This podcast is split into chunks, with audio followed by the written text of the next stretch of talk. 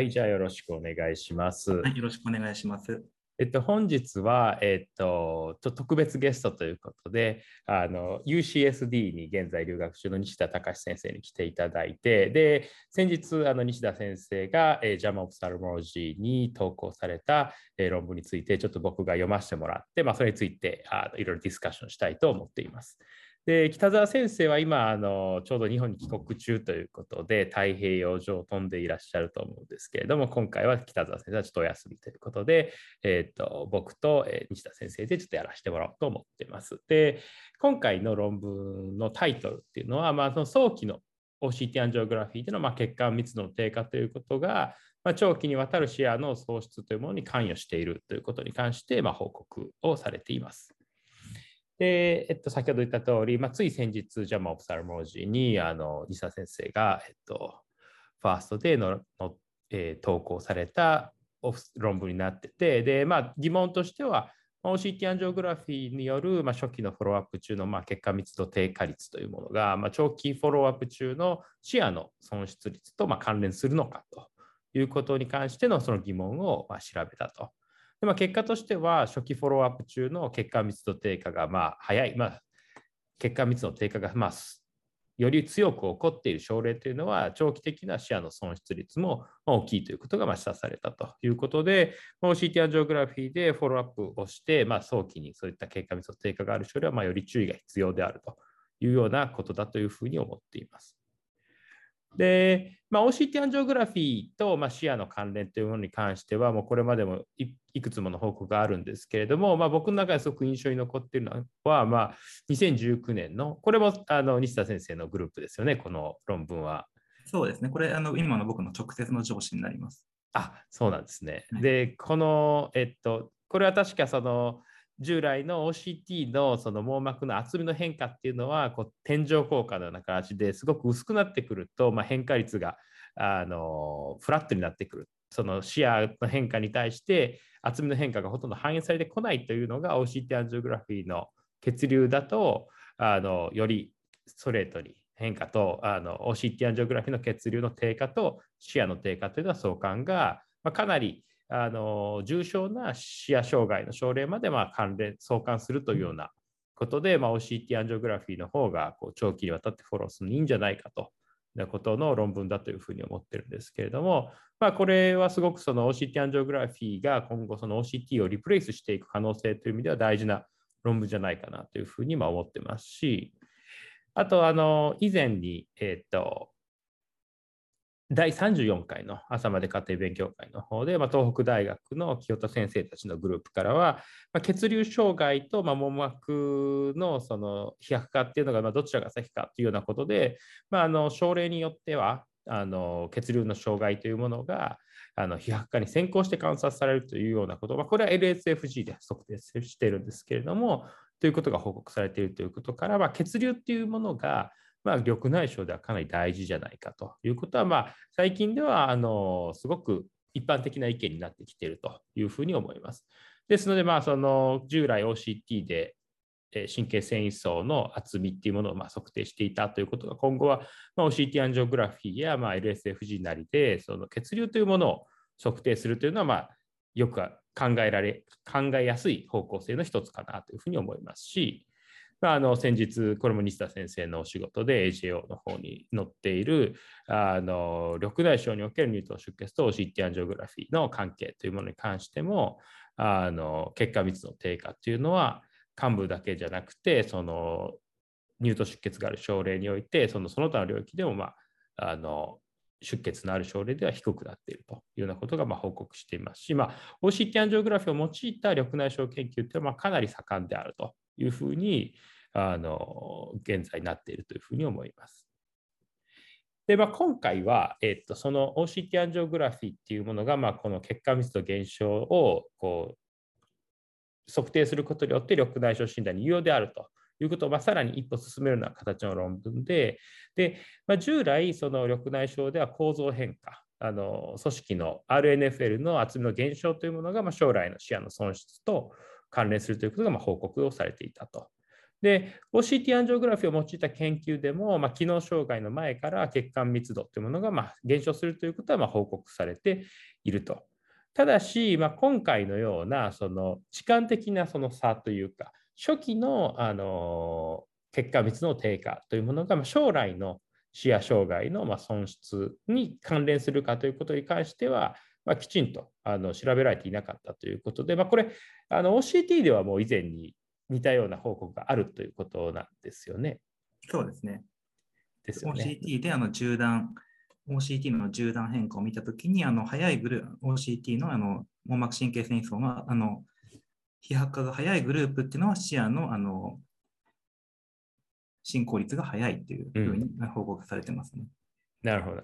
なので、まあ、その従来 OCT で言われていたことっていうのは、まあ、現在では全てその OCT アンジオグラフィでより鋭敏に捉えられているっていうのが、まあ、最近の、まあ、いろんな研究の方向性なので、まあ、その OCT で言われていることをもっとよく説明できるんじゃないかということで、まあ、今回調べたというような仮説の立て方だというふうに思います。で、今回、その、まあ、ちょっと統計の部分は後であの西田先生、すごく詳しく聞きたいぐらいちょっと複雑なんですけど、まあ、早速こう結果に移っていきたいんですが、まあ、今回、えっと、全部で124がんの症例がま組み込まれてて、まあ、かなりあのしっかりとしたデータセットで、これは以前のあの朝まで家庭勉強会の方でまあこのグループからのすごくあのしっかりとした大規模なあのデータセットをずっと集め続けてて、まあ、それらっていういいデータセットに基づいたいい研究がされているということをあのお話しさせてもらいましたけれども、まあ、今回もそういった中から、えっと、平均で確か4年間という経過観察期間をのグループからあの OCT アンジオグラフィーと、まあ、OCT というデータが取れている症例っていうものは抽出してきて、まあ、かなりしっかりとしたデータセットの124巻というのが登録されています。でまずあの一番こ今回の主題である OCT アンジオグラフィーの変化率っていうものが、まあ、早い群とこの遅い群っていう、この早い群と遅い群っていうのは、まあ、あの同じ数、上位62人と下位62人というような形でまあ分けてるっていうことなんですね。そうですね。これはあの中央値ミディアンであの分けてます。うん、というのはあの、ある程度 OCT だとか視野っていうものに関しては、あの正常がんでどれぐらいあの緑内障がない人あの。であのどれぐらいのあの年齢的なあの減少率があるかとか、あの緑内障眼ではあの早い人ではどれぐらい、あの遅い人ではどれぐらいっていうのいろんなデータが集まってきてるんですけれども、OCTA においてはあの正常眼でどれぐらいであの年齢的な変化で減少するだとか、あの緑内障眼においてどれぐらいの速さで減少する。っていうのがあんまりまだあの分かってない、あの縦断的なデータが集まってないので、緑内障、今回集めた緑内障患者の中で、あの中央値を通って、そこのあの早い群と遅い群というふうに、これはあのカットオフを分けたという形になります。なるほど、ありがとうございます。で、これってちなみに、その、今まさにその、どういった進行の速度かわからないっていう話なんですけど、その軍全体のその分布っていうのは結構正常、正規分布しているものなんですか？このほぼ正規分布だったと思います。ちょっと詳しく思い出せないんですけど。なるほど、なるほど。そう面白いですね。こう、うん、結構綺麗な分布っていうことで。で、まあ、それのその早い群っていうものが、だいたい年間でマイナス1.14%で、遅い群でマイナス0.47%ということで、まあ、だからこれを見ると結構差があるという感じに思って、まあ、実際まあその2軍間では P 値は優位差がついていると。で、いろいろなあのすごい背景因子、いろいろデータが揃っているので、まあ、あのあるんですけど、その中であの優位なものとしてはこう人種間の差があるということで、まあ、あの例えばアフリカン・アメリカンの方だったらあのこれは早いあ遅いっていうことなんですよね。アフリカ・アメリカンは遅いというところに入ってきて、で、ホワイトの方が早いということ。うね、うん、うん、で、あと、えっ、ー、と、その他はベースラインの視野とかっていうものが、まあ、優位差があるけど、まあ、それはまあそういう、それはそうかなという感じがしますけど、ということで、まあ、あの、まあ、まずベースラインでこの2群に分けて、どういったものがリスク因子として存在するかということをまあ調べてるってことですよね、これは。そうですね。で、まあ、OCT、今回 OCT アンジオグラフィーのまあ優位性を調べるということで、まあ、OCT においてもその同じ RNFL 現象で分けた2群の比較というのもされてて、まあ、それに関してはまあ OCT アンジオグラフィーとまあほぼ同じような結果であるということから、まああのまあ、従来その OCT と OCT アンジオグラフィーは基本的には似てるあのパラメータだということは、まあ、このベースのデータではま似ているということが分かって、まあ、ここから、ま、それらがどれどちらがまより有効性があるのかということをま調べていくということで、まあ、今回さまざまなモデルを、えっと、作って一個一個調べていくと。でこれは探索的研究っていう感じですよね、ここは。探索的な解析をしているということですよね。一個一個印象を足してどう変わるか見ていくというような。うんとこれはもともとあの、えっ、と、決めて、あの、こういったあの解析をすると決めてからやった解析ですね。うん、あなるほどね。これでもまずあの単でここでまずあの単変量解析をすべて行ってでそれの中でまあ優位な因子というのをこう組み込みながら、まあ、実際その OCT アンジオグラフィーと OCT の因子がまあ、ちゃんと残るかとかっていうことを見ていくっていうことですよね。この。そうですね。あのうんと、もともとあの最終的なアウトカムとして入れたい、あの因子、この場合はあの OCT で早いか遅いかのグループ、うん、OCTA で早いか遅いかの OCT もしくは OCTA で早いか遅いかのグループ、あとはあのこのコンカレント VFMD レートって書いてあるんですけど、それを入れているモデル、入れないモデル、あとは基地のあのあの視野進行に関わるあの、うん、というふうに知られている因子としてあの眼圧だとか年齢だとか、そういったのをあの単変量の、えっと、うん、結果に関係なく入れてということで、あのこの解析を行っています、うん、その結果、あの他のあの強変量については優位差があるものがなかったので、あのどれも入れてないという形です、ね、なるほど。えこれ例えば、まあそのまあ、今回はこれあのですごいクリアなんですけど、その行楽因子とかをまあ見るっていう時だったら、はい、その単変量の値を、まあ、例えば OCT アンジオグラフィーっていうものを一つ、まあ、今回ターゲットとしてまあ見たいという場合だと、その一個一個因子をこう足してみたりして、そのベータの値がどれぐらい変化するかとかで、こう、それが、えっ、ー、と、行楽因子かとかっていうのを見たりするっていう見方も、その調べ方とかする人もいるじゃないですか。その、そういうのはまあしてないってことですよね。ってことはしてないですね。うん、いや、まあそれも別にしてなあかんわけじゃないと思うけど、なんかそういうのをしろって言われたこととかもあって、その、うん、まあそれはちょっと全然余談なんですけど、そういうのもされたのかなってちょっと一瞬思っただけで。いやでも今回はだからまず単変量解析をして、で、そのさまざまな因子の中で、まあえっと、平均の眼圧、フォローアップ期間中の平均の眼圧と、同時期のあの視野の変化ですよね。これは視野変化量と、で、OCT のあの速度、速い遅いと、OCT アンジオグラフィーの速い遅いっていう因子があの優位な因子であったと。で、うん、モデル1ではそれにプラスして、まあ、年齢っていう、まあ、すごく、まあ、一般的に年齢が高いほど、視野進行っていうのも速いっていうことですよね、これは。そうですね。で、基地の因子として入れたものに、眼圧の値と OCT アンジオグラフィーっていうのを言っても OCT アンジオグラフィーの値はま優位であったと。で、それにさらに追加して視野の変化っていうのを入れても、まあ、OCT アンジオグラフィーは優位な値として残ったと。でも一方で同じようなあのモデルを OCT のモデルにで作ってみたら、あの OCT っていうものは優位な因子ではなくなったということから、まあ、あの OCT っていうものよりも OCT アンジオグラフィーで見た方が、まあ、そのこの OCT アンジオグラフィーっていう因子の持つ、えっと、性能っていうのはまあ十十分優位な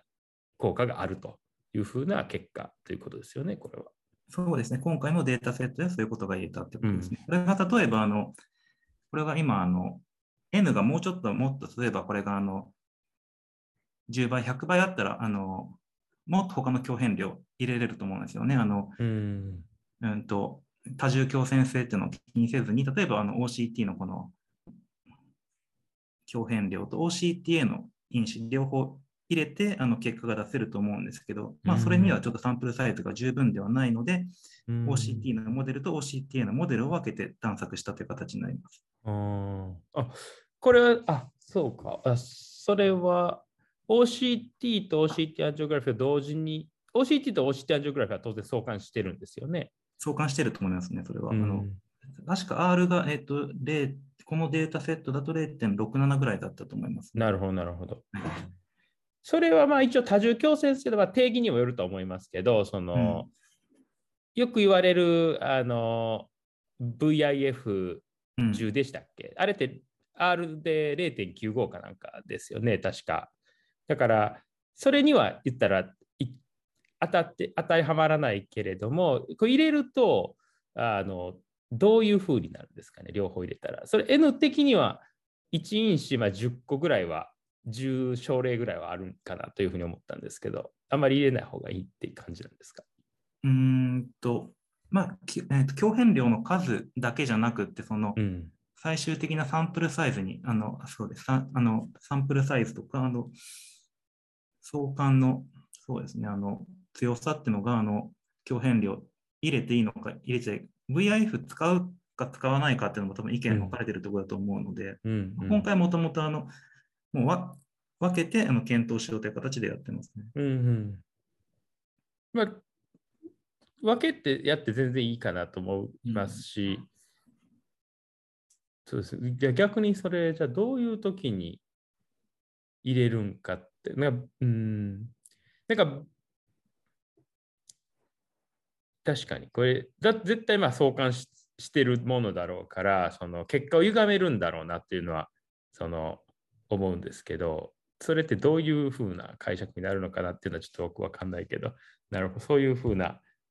他の VIF だけじゃなくて、いろいろなことも考慮して決めるというのがあるってことですね。なるほど。まあ、でも今回のその分けて検討した段階で、まあ、OCT アンジオグラフィーの方がよりこう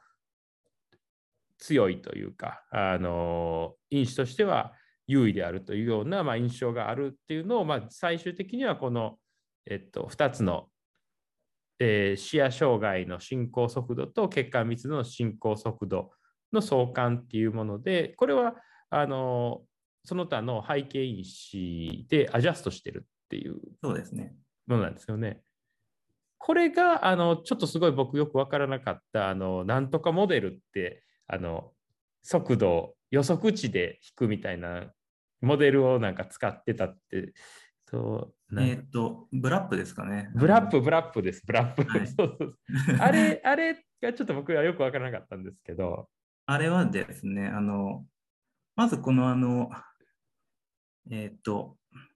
統計全体のあのモデルに、ミックスモデルっていうのはあの、先生もご存知だと思うんですけど、はい。使ったんですけど、まあミックスモデルの利点としては、あの、普通のリグレッションモデルあのと違って、あの、一例一眼だけじゃなくていいと。あの、両眼をあの含めることがデータセットにできるというのがま大きく利点だと思うんですけど、あの目とあの左目と右目、同じ人の目っていうのはあのある程度相関があってしかるべきなので、そういったあの相関、あの患者間の相関をあの考慮しながらあの N を増やすことができるというのがミックスモデルのあの大きな利点なんですけど、ミックスモデルを使って、ミックスモデルってあの基本的にはそのあのスロープを出すことができないんですよね。あの患者ごとのスロープを出すことができない。あのそれがあの全体としてあのゼロと比べて有意差があるかっていうモデルがしかあの基本的にあの一番、うん、とベーシックなモデルから出てこないんですけど、そこからあのこのブラップという方法を使って、あの患者ごとの名ごとのあのスロープを計算することができるっていうのがそのブラップという方法ですね。で、あの、まあブラップというものを使えば、あの、O- 通常の OLS と、あの、どんどんどんどんあの、患者ごとのあの、経過のあの回数が、あの、受診回数が増えていけば、OLS とブラップっていうのは基本的には一緒ぐらいのスロープになるんですけど、患者の受診回数が少ないときとか、あのばらつきが多いときとかに、あのそういったものにあのウェイトニング、あの重み付けをあのちょっと少なくして、で、あの、いい具合にそのスロープを、あの、母集団からの推定から、あの、出してくれて、あのばらつきを少なくしてくれるっていうのが今回使った方法です。そのモデルは、えっと、さまざま、だから普通にだからモデルとして組めるってことですよね。その、えっと、これだった予測値が、えっと、ビジュアルフィールドのスロープで、で、その中にベステルデンシティのロスプラス、まあ、いろんな因子を足した値のその予測値のデータのかっていうのがこのスロープ、今表示されているフィギュアのスロープになるっていう感じですか？すね、はい。なるほど。両方ともあのその方法とかミックスモデルを使ってあの出したスロープですね。X 軸も Y 軸も。なるほど。あなるほど。で、それの、えっ、ー、と、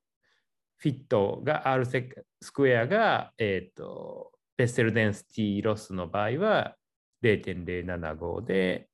ガングリオンセルコンプレックスのスニングが、えー、R スクエアが0.015ということから、まあ、あのモデルの当てはまりという形で見ても、まあ、ベスルデンシティロスの方がより高いんじゃないかと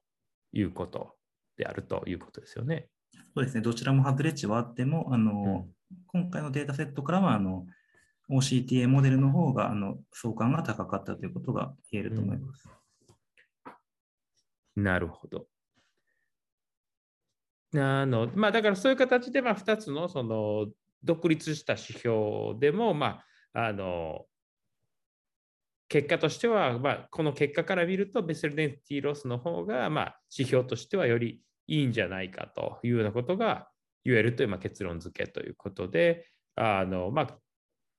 多分これがそのいきなりポッと出てきたものだったらなかなかこれだけで言い切ることってできるんですかね。なんかそのベステルデンシティの場合ってもうその、まあ、ある程度 OCT よりもこういう形でいいよねっていうことがいろんなあのこれまでの報告で積み重なってきてるからあのこういうそのなんていうかこうやって直接比較してるって言えるもんなんかなってちょっと思って、ちょ直接比較っていうのは、例えばその、えっ、ー、と、T 検定じゃないですけど、A と B だったら A の方が大きいとかっていうような形ではないじゃないですか。とか、あとその、あ AUC だったら AUC 同士の比較とかっていうような統計の検定ってありますけど、うん、これ相関の2つの相関の強さを A と B で見て A の方が強いで、ここに言う、その、検定できるんですかねなんかどうなんか R スクエア自体の比較ってことですか？さあ、はいはいはい。うん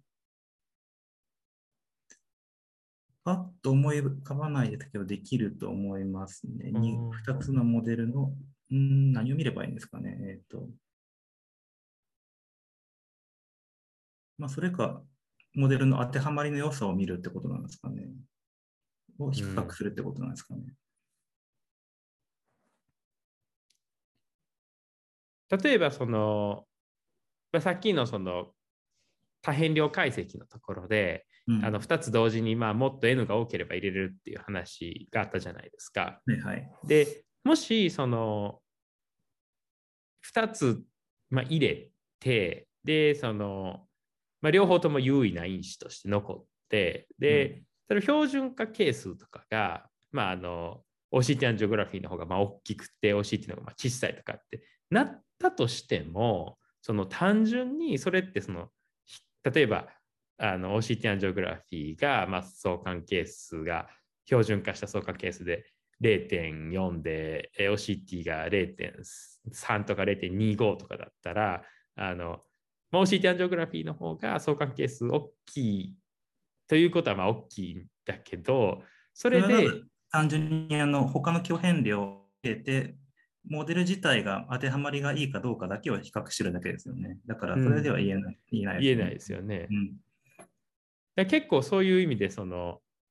比較、その統計的な比較って結構難しいなってちょっと前から思ってるんですけど、なんか先生何かご存知だったら。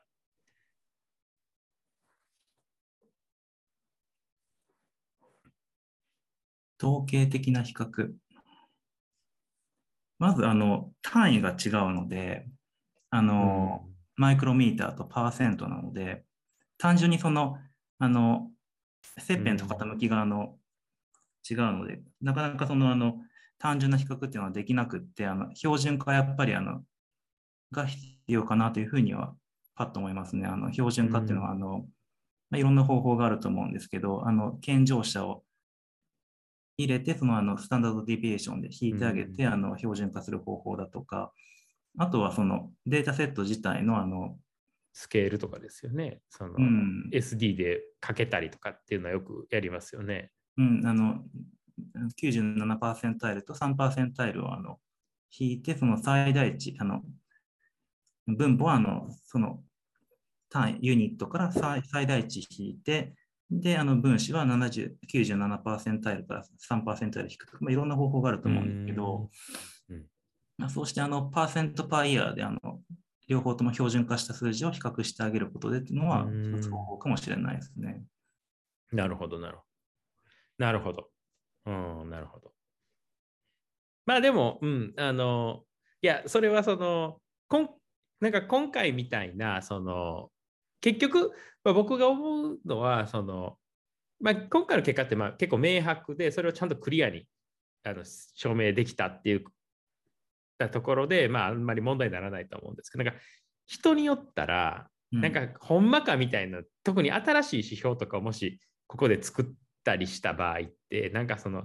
ほんまにそれがそうって言えるんか、両方とも一緒じゃないんかとかっていうような、まあ、いちゃもんじゃないですけど、そういったことって言われることありそうだなって思って、なんかその、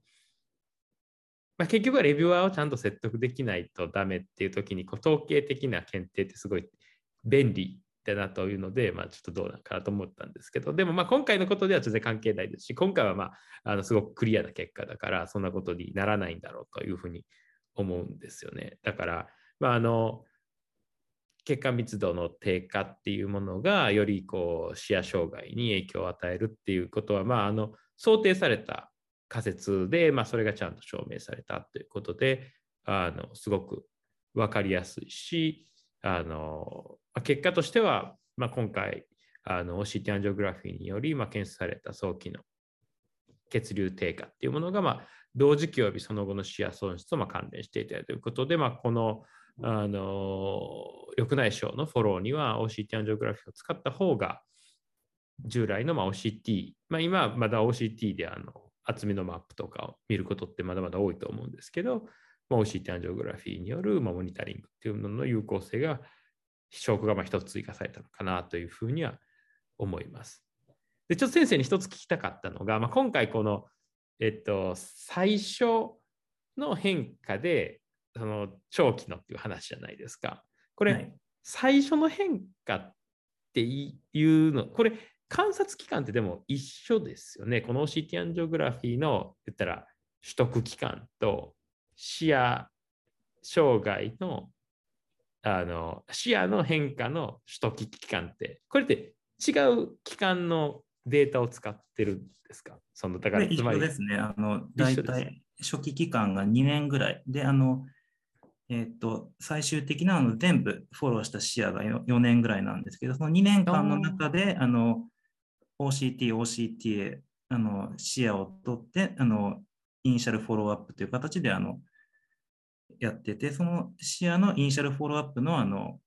期間の視野進行速度がこのコンカレント VFMD レートっていう形で入れてますね。あじゃあ、これってその OCT アンジオグラフィーは2年間ぐらい取ってて、でそ視野はさらにそこからプラス2年間先まで追っかけてる。ね、あなるほど、なるほど。っていうのは何でかっていうと、あの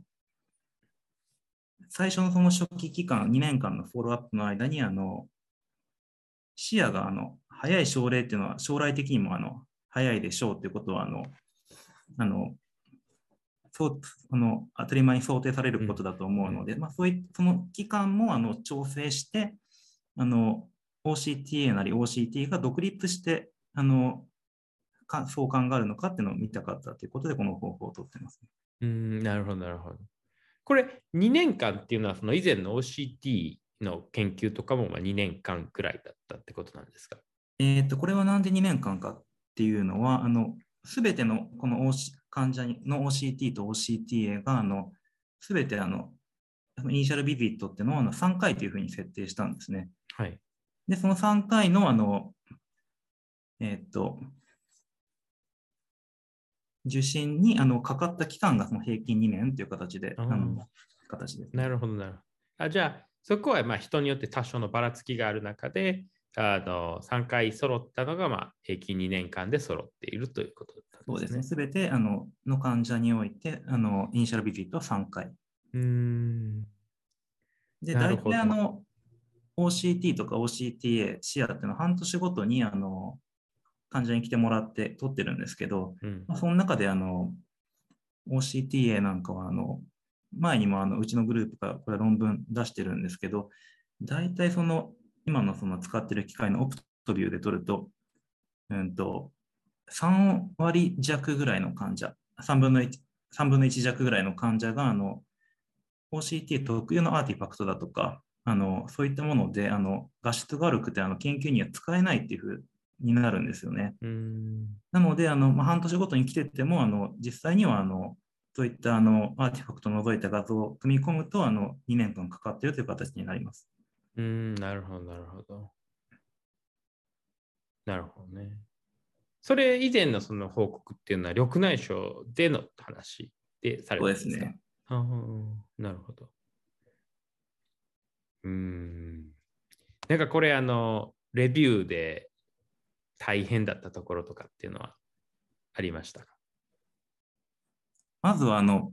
JAMA を僕出したの初めてだったので、あの JAMA 特有のあのいろんな表現だとか、はい。そういったことはまず指摘されましたね。あの特有のそのジャーナルの規定があって、あのランダランダマイズドスタディじゃない場合には、そのエフェクトを使っちゃダメだとか、X が Y をインクリードさせさせるとか、そういった表現をまずやめなさいってとこで、あのあとは、あの、まあ、これはもともと、あの、知ってて、あの、使っ、あの、そういった、あの、うんやり方では、あの、ジャーナルの規定通りに出してたんですけど、例えば、その、アブストラクトとか、あの、メソッドに、データがいつ収集されたか、で、あの、このスタディ自体はいつ計画されたかとか、あの、あとは、あの、人種の情報を入れろだとか、まあ、そういったあの特有のいろいろあの他の雑誌にはない規定が。あのあるので、まあ、そういったのにあのちょっとあのまず指摘されて、うん。まあ、あとはその、もともとその、うんと、OCTA から視野のあの関係を見るモデルと、OCT からあの視野の関係を見るモデルっていうのは、あの今回、もともと一番最初の投稿の時に OCT のモデル入れなかったんですよね。うん。うん。うん。うん。で、それはあの、まあ、聞かれたら入れようかなと思って、あの思ってたのと、あとはまああの、まあ、聞かれなかったら、まあ、あの他のあの印象を入れて、また別の雑誌投稿しようと思ってたので、まあ、聞かれたら聞かれたで入れようかなと思ってて、あのまあ、結果は持ってたので、うんあのそれをまあそのままメインの指摘点はそれですね、OCTA から視野、あののことを言うんだったら、なんで OCT 入れないんだと。あの基地の因子とのやっぱり比較は大事だよと。うんうんそうそうしたことがやっぱりあの臨床のあのどうしたどういうふうにあの適用できるのか、あのそういったあの臨床医が見てあの、どういったあの情報が役立つのかっていうのはやっぱりあの示さないとダメだよってことがメインの指摘点だったので、うんそこをまああのメインにあの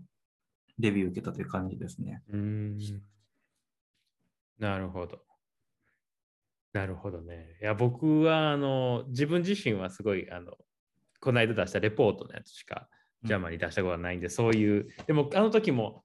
文法とかすごい直されて、なんか、いや、優しいなと思いながら、こんだけ見てくれるレビューはいたら嬉しいなと思いながら、返事を書いたんですけど、いや、レビュアーと、あれ、エディターなんですかね？うんと、エディターインチーフとレビュアーから僕はレビューがあって、えー。エディターインチーフってニール・ブレスラーですか？だと思います。あの多分その人本人がやってると思うんですけど、はい。からもいっぱいコメントがあって、うんうんで、あとあのレビュアーからもいっぱいコメント、まあ、いっぱいじゃないですね、あの20個ぐらいかな、コメントがあって、で、まあ、あのそれで一応 OK もらったんですけど、そこの後にあの MD ではないエディターだと思うんですけど、はい。そこからあの PDF が送られてきて、そこからもあの細かいその文法だとか、なんか5、へー60個以上多分あったと思うので。すごいあの文法だとかそういうのには厳しい雑誌だなというふうに改めて思いました。なるほど。なるほど。いや、いやでも素晴らしいですね。やっぱジャマ、ある意味でそのオプサルモロジーよりも、こうちょっとうん、通りにくいといえば通りにくいとこもある気がするんですよね。その。特有のテーマを扱ってますよね。あの、うん。人種格差とか QOL だとか、うん。あの、なので、あの、そうですね。なんかよりこう疫学的に価値のあるものというか、その言ったらだから眼科として面白いだけじゃなくてその、うん、ジェネラルに大事なことっていうようなものを載せようっていうような意志がすごく強いと思ってうんだから眼科眼科してるなんか手術関連のこととかだったら、そのよっぽど疾患がその、まあ、白内障でこういうことがお大きい問題だとかっていうこととかだと乗るんだと思うんですけどなんかマイナーな疾患の手術とかだったらまあちょっと邪魔じゃないよねみたいな感じにうん。なるだろうなというのを思って、あのいやだからそういう意味ではすごいやっぱり緑内疾患で言うとやっぱり緑内障とか糖尿病あとうん AMD とかっていうのはすごく邪魔向きな内容なんだろうなっていうのは思いますね。うんでも緑内障で載ってるのあんまり見ないから結構少ないですよね載ってるのって。そんなに見ない気がするんですけど。先生のあのラボからもでも、あの、ジャマとかあ何本か、緑内障部門で出てるんですよね。うんありましたね。はい。うんまあ、でもやっぱり OCT の暗女の初期は結構広く取ってた気がするんですけど最近は結構 OCT 暗女ってだけじゃやっぱ乗らない、まあ、少数例とかじゃまあ乗らないしやっぱりそのちゃんとしたデザインとかでやっぱり統計とかも今回すごくあの先生のチームはすごくよく組まれてるデザインもされてるなと思ってやっぱりんちょ経刑事的な変化のデータとかをきちんと扱おうと思ったら統計がこう雑だと本当最初と最後の差でこんだけ変わったとかっていうようなうん。なんかまあ一番初歩みたいなやり方だとなんかこうなんていうのかなデータの解像度が低すぎるというかなんか言いたいことも言えなくなるというかなんか難しい。だから難しいですよね。取り扱いが難しいというか刑事的変化のデータって。そうですね。うん。だから今回みたいなやり方何段階かのこうデザインがいるというかまずあの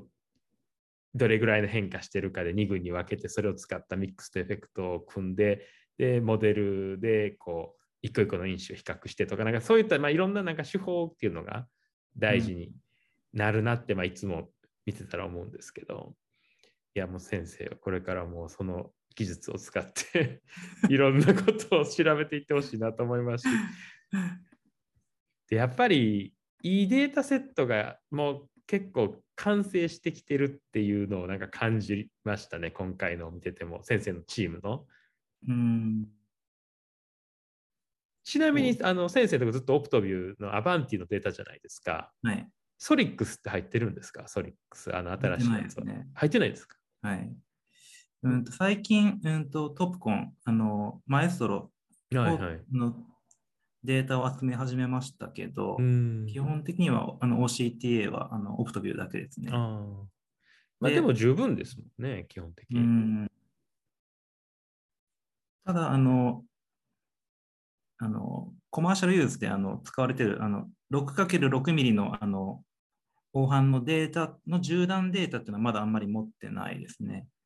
うーん。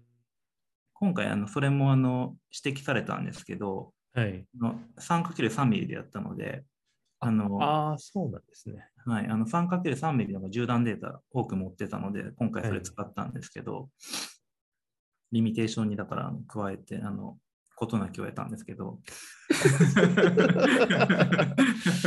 いや、確かにそこ言われたら辛いですよね。え、ないけどみたいな。そう、あの、6×6 ミリ、あの、後半のその、あの、マクラバルネバルゾーンって、あの、あの緑内障でやられる部位のほとんどがその 6×6 ミリなのに、なんでそれ使ってないんだってことは言われて、これあのよく言われるんですけど、うんデータ持ってないから、まあ、使えないですけど、あんまり。あの、そうですね。いや、確かに。いや、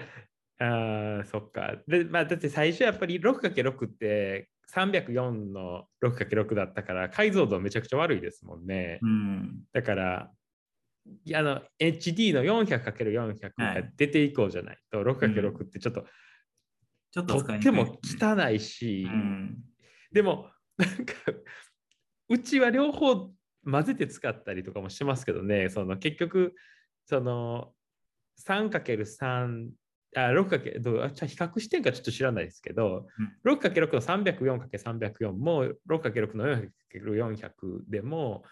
まあプロセッシングさえちゃんとすれば、まあ、ある程度似たような結果は、そこから結果密度とか得られますけど。前処理したりだとか、その、うん。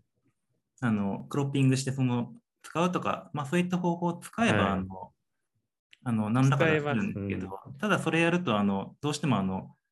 臨床とは一歩遠ざかるというか、あの、うん、確かに。あの、すぐ使えるデータではないので、やっぱりあのあうん商用ソフトウェアからあの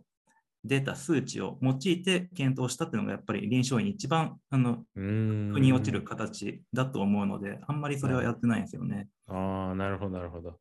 ああ、なるほどね。それは面白いですね。僕らのとことは全く違う考えとか その、その値なんて使ってるの見たことないというか。なるほど。でも確かにそれはおっしゃる通りだな。なんか、僕らもよくその、そのフルイドボリュームとか出しても、結構面白いし、でもそれがいつ使えるんだみたいなんてレビューで結構聞かれて、はいいつもそこにはまあ、いや、これはまだあのプロトタイプのソフトだから、あのうん必要ではまだ使えないっていう書き方をするんですけど、で、結果密度とかにしてもやっぱり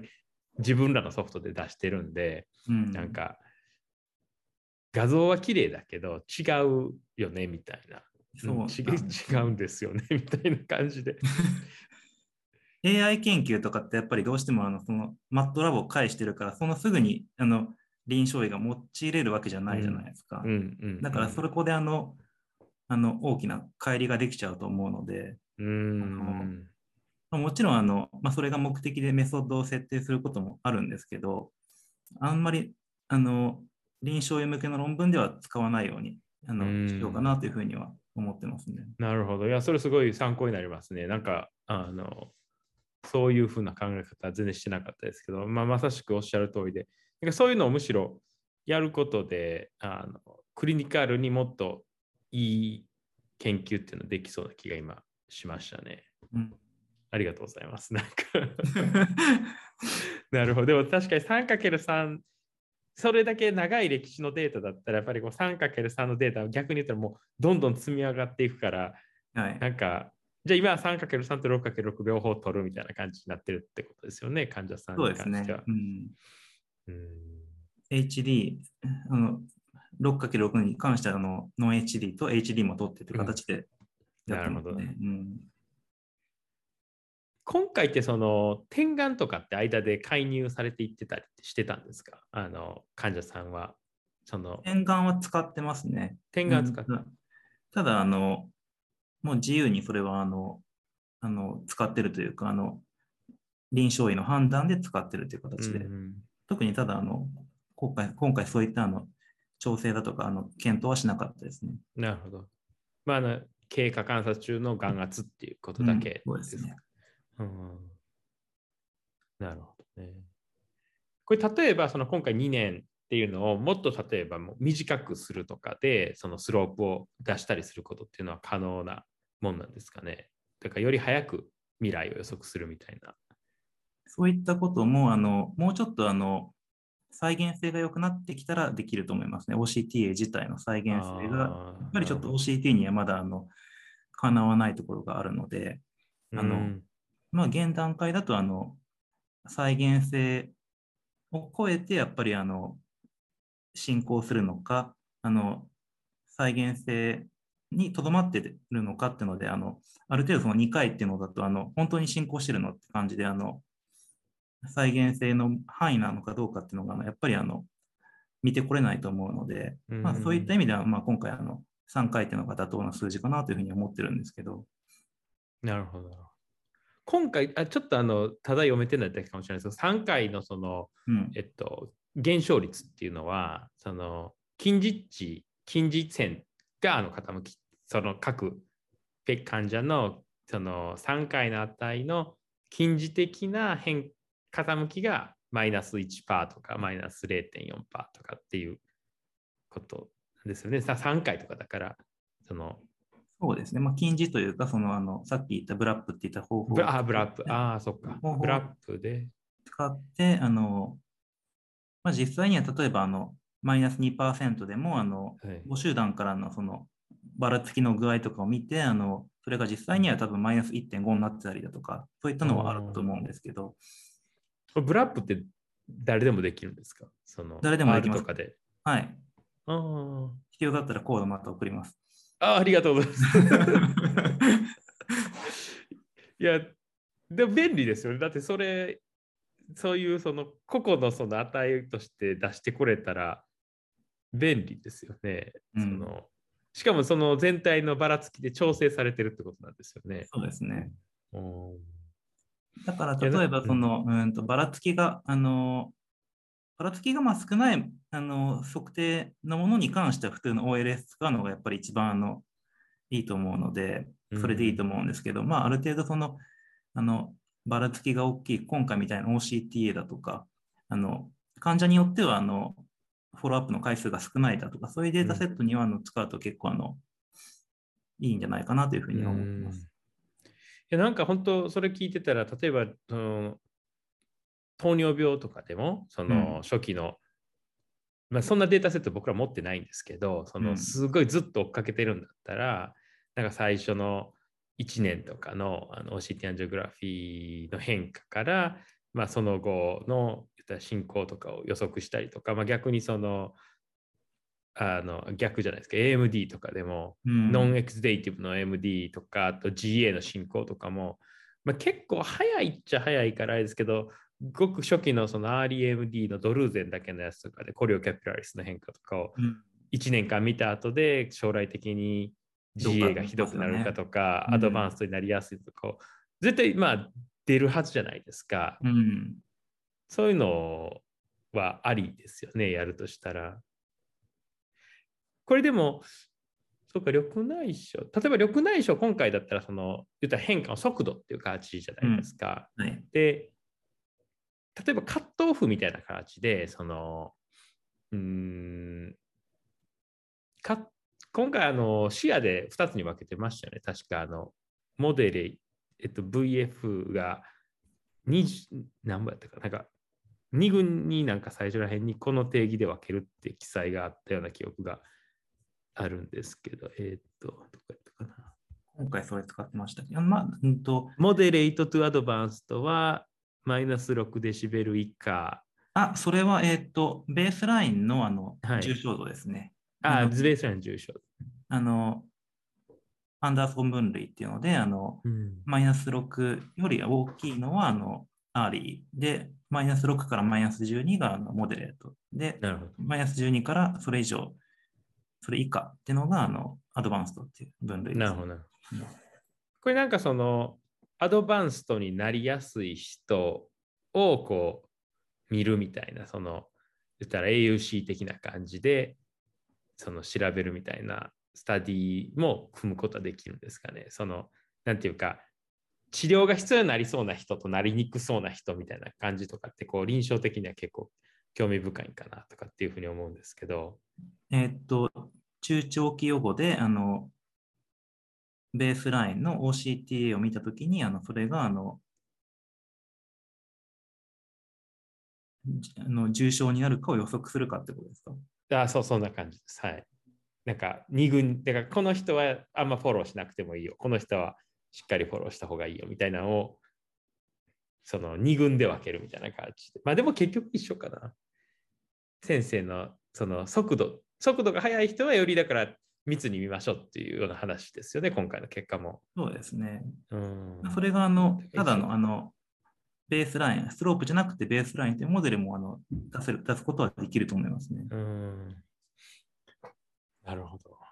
いや結構だからあの緑内障も、まあ、ちょっと糖尿病も同じような感じだと思うんですけどこうじじわじわどんどん変化していくような疾患だから、切り口っていろんなスタディ組めるなっていうのが最近すごい思っててやっぱりどのスタート地点で何をアウトカムにするかっていうのでこういろんなパターンのスタディデザインがあるんで、まあ、結構研究には対象にはしやすいのかなって思うんですよね。あとはあのいろんなあの機械使えるっていうのもいいですよね。ああ、なるほど、なるほど。緑内障の場合はあの黄斑だけじゃなくて、で黄斑も視神経もあの、うん。OCT、OCTA で見れるし、あのそれがあの視野だったらあの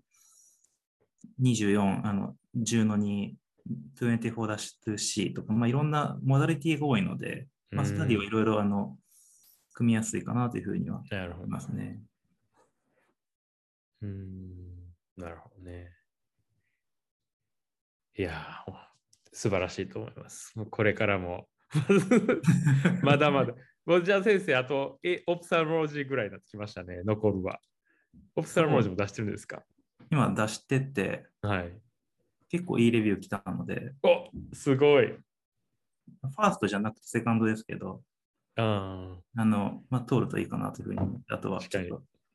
レビジョンちょっと気合い入れて。ー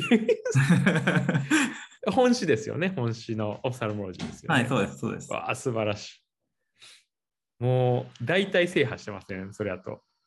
いい感じに。うん、ちょっとずつなんか、あの、だんだん環境が、あの、整ってきたかなって感じ環。境が整ってきた。すごい。いやいや、本当、これからもますますのご発展をというか、僕も頑張りたいと思います。また、いろいろ教えてください。はい、ありがとうございました。ありがとうございます。